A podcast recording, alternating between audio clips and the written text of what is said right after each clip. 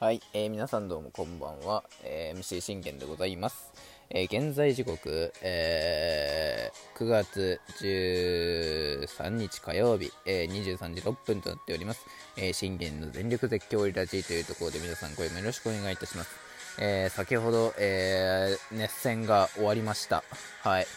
えー、ほんと4時間半、え、まあ僕はね、8時からあの生放送でね、あの、やらせていただいたんですけれども、うん。いやー、疲れましたね。えー、ということで、あの、やっていきましょう。えー、けちょっと今日に関しては、あの、まあ、阪神戦の収録はちょっと、あの、お休みします。はい、あの、明日、明日ね、あの、今日の阪神戦の収録、ちょっと時間あるかもしれないんで、撮りますね。って感じです。はい。それでは、えー、振り返っていきましょう。えー、楽天対オリックス、えー、楽天生命パーク、えー、2連戦の2戦目、結果、えー、3対3、えー、延長12回で力尽き引き分けも、えー、西武が負けたことにより2位浮上というところで、えー、今日に関して言うのであれば、うーん、やっぱり、あのー、勝ちきらなきゃいけなかった、えー、ゲームということで、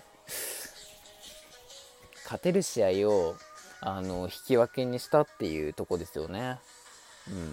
うん、いや、本当なんだろう。うん、ね、やっぱりね、こういう勝てる試合で、あの、落として引き分けにするっていうのは、な、まあ、なんかこう、歯がゆいというか、うん。ね後々からこう残ってくるので、うん、どちらかとしてはあのややっぱり気持ち悪いですよね、えー、それではちょっと振り返っていきましょう、えー、オリオリの先発は田島アニャ、えー、前回はね、え危なげないピッチングをしましたがねあの楽天戦で同じこの楽天生命パークでね、え7点という、え大援護をもらって、えー9勝目を挙げました。まあ、3失点はしたんですけどね、前回と同じく。うん。うん、そのその時に、えー、9勝目を挙げたというところでございました。さあ、今日は、えー、無失点でいってほしいなという試合でしたね。はい。まあ、で、なかなかタジマーニャが使われてないんでね、あの、タジマーニャ自身もやってやろうっていう思いが強かったと思います。はい。えー、折の線、えー、折じゃねえわ。楽天先発は早川。えー、まだまだ早川もね、あのー、楽天の、あの選抜陣の一角にはなりきれてないってところですよね。まあ、なかなかこう、価値を上げれないっていうところで、で24歳ながらも、5勝しか上げれてないっていうところで、やっぱこう苦しんでるのが見えるというところですよね。えー、それでは行きましょう。えー、その早川に対する折り出せえー、山足空振り三振、えー、宗君、これファーストゴロでツーアウト、中川君、ショートフライスリーアウトという結果になりました。まあ、ここでワン、ツー、スリー見ていただいた通り、あの、テンポ良すぎましたよね。あの、ポンポンポンと、ポンポンポンとね、あの、早川にも抑えられるんかっていうね、あのー、ところでして、まあ、うん、まあね、幸先良くないスタートを切ったなっていうところでしたよね。うん。えー、その田島アニャの立ち上がり、えー、山崎剛をファーストゴロ、えー、茂木をこれ一度もバット振らせることなく3球三振、えー、浅村ショートゴロスリーアウトということでもういきなりね、うん、三者凡退で抑えきったというね田島屋でした。を幸先なと思いましたね。田島屋に関して言うのであればこれでねあの 1, 1回でねあの援護点があればなと思っていた矢先、えー、なんと2回。これ正隆君が、えー、ライトスタンドへのホームラン、えー17号ソロをね、えー、叩き込みました。2試合連続でこう先制ホームランを打てるっていうのは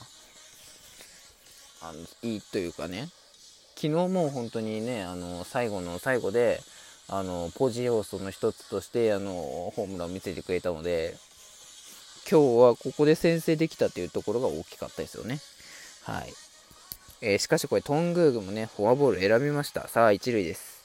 えー、もうここでね一気にチャンスができると。タイムリー打てばもう当然ながらねトング帰ってこれるというところでございます。そんな中で杉本君がなんと543のダブルプレー2アウト。うんこれはやってはいけないよな。ねあのせっかくねフォアボールでトングが出てタイムリー打てばあの3塁まで行けるっていうところでそして一発放てばもうここで3点取れるというところでうーんなんだろうなというところでした。えー、そして紅林君がショートゴロスリーアウトというところでございました。えー、田島にはこれ2回も、えー、三者凡退で抑えます。えー、3回は折無得点というところで、ね、まあ、田島には3回にようやくこう辰巳にヒットを許してしまうんですが、岡島、太田を、ね、抑えてスリーアウトという結果になり見事取りましたと。うん、まあ、辰巳には今日苦しめられましたけどね。うん、すごい苦しめられましたね。さあ、そして4回、これなんと中川君がヒットに出て、そして正隆君がこれライトスタンドへのまたツーランホームラン。ここで3対0となりました。これはね、あのー、本当ね、もう、正隆君のあの絶好調というか、もう絶頂期をまたね、こう、見せられているかの感覚でしたね。こういうところを見せてくれるっていうのが、まだ、まだこう、4番のあの存在意義を示してるなっていうところですよね。えー、まあ、トングはファーストフライ。これ、杉本君がなんとチェンジアップ引っ掛けてサードゴロ、スリーアウト。うん、うん、って感じですね。まあ、なんとも言えないですよ。そして、にあの田島には、なんと、辰巳にはヒットを許しましたが、これ、ね、6回までもうほぼ完璧に近いピッチングでしたというところで、この6回の辰巳のヒットと、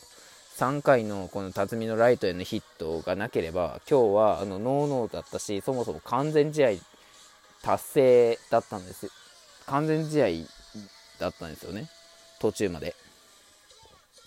まあこれね辰巳にヒットを許してしまったのがまあ敗因ですけどそれでもあのー、ね完全試合は阻止されましたけどあのー、完全試合もノーノーも阻止されましたけどまあ、いつかはこれは絶対ノーノーも、ノーノーも完全試合もできるなと。タジマーニャなら先にこれ、もしかして、もしかしたら、あの、タジマーニャの方が先に由伸より完全試合やるなと、あの、いうところで、僕は思った次第ですね。はい。そして6回までね、もう、見事な、見事にね、抑えきってくれまして。しかしこれ7回。えー、山崎センターへのヒットを出塁されて、なおかつこれ、茂木にもライトへのヒットを放たれたと。そして浅村がこれ、センターへのスリーランホームランが飛び出して同点ということで、ここで田島に降板ということで、無念の降板ですね。いやもう2桁ね、初史上初の田島に2桁勝利まであと少しだというところ、あとね、あと2イニングだっていうところで、あの打たれましたね。まあ、山崎の模擬を出してしまったことによって、まあ、浅村、まあ、これ浅村がね、まあ、単打であればまだ良かったんですが、まあ、単打にするにしても山崎と模擬を抑えてほしかったよなと思いました。けど、やっぱこれが6回がね、あのー、6回までが本当良すぎたので、あのこの7回まで7回行かせるかどうかっていう判断があの多分ね首脳陣的にも迷ったと思うんですよ。うんね、僕も迷います当然ながらここまで完璧に近いピッチングを見せている田島アニャをこれな、ね、7回も行かせるかいやでも打たれる可能性あるもんなーってこう思ってひとひねりして、うん、でそれで、うん、まあ、ここは田島姉に抑えてもらおうと。8回までは行ってもらおう。もうねできるなら関東まで行ってもらおうっていうね腹だったんだろうと思いますがもう山崎剛のねヒット。そして茂木のヒットそして浅村の同点の一発もうこれでね全て覆されましたよねって感じですねでもこれね2番手阿部君がきっちり、えー、そこから締めてくれたというところでございました。えー、まあそんな感じですね。えー、そこからなんと延長に入っていきます。ね、宇田川君が見事9回ね、8回、9回とロングで投げ切って抑えて、そしてね、総一郎も頑張って抑えてくれましたというところで、いや、危なげないピッチングはしたんですが、本当ね、よく抑えてくれたというところでございました。まあでも僕がちょっと許せなかったのは、これ11回の表ですよね。の杉本くん。ね、見逃し三振って、ね、あの、バットを振らず見逃し三振って何してるんだって。ああ、ごめんなさい、ごめんなさい、ごめんなさい。あのー、バットを振らずに見逃し三振って何してるんだって思いました。あのー、まあ言っちゃ悪いですけど、うーん、どう言ったらいいんだろう。その、ね、やっぱバットをね、振らん限りはどうしようもないじゃないですか。ね、あのー、見え見えのボール球振って、えー、三振するのが嫌だから見逃そうっていう腹だったんでしょうけど、そういうの、そこであの絶好球のストレートを見逃す自体、判断見誤ってるんですよ。うん。まあ、だからそこですよね。まあ、吉田亮がこれ完璧ね、あのピンチ切り抜けて見事抑えきって引き分けでなんと2位ということになりました。もうね、京セラで日ハム2連勝しましょう。バイバイ。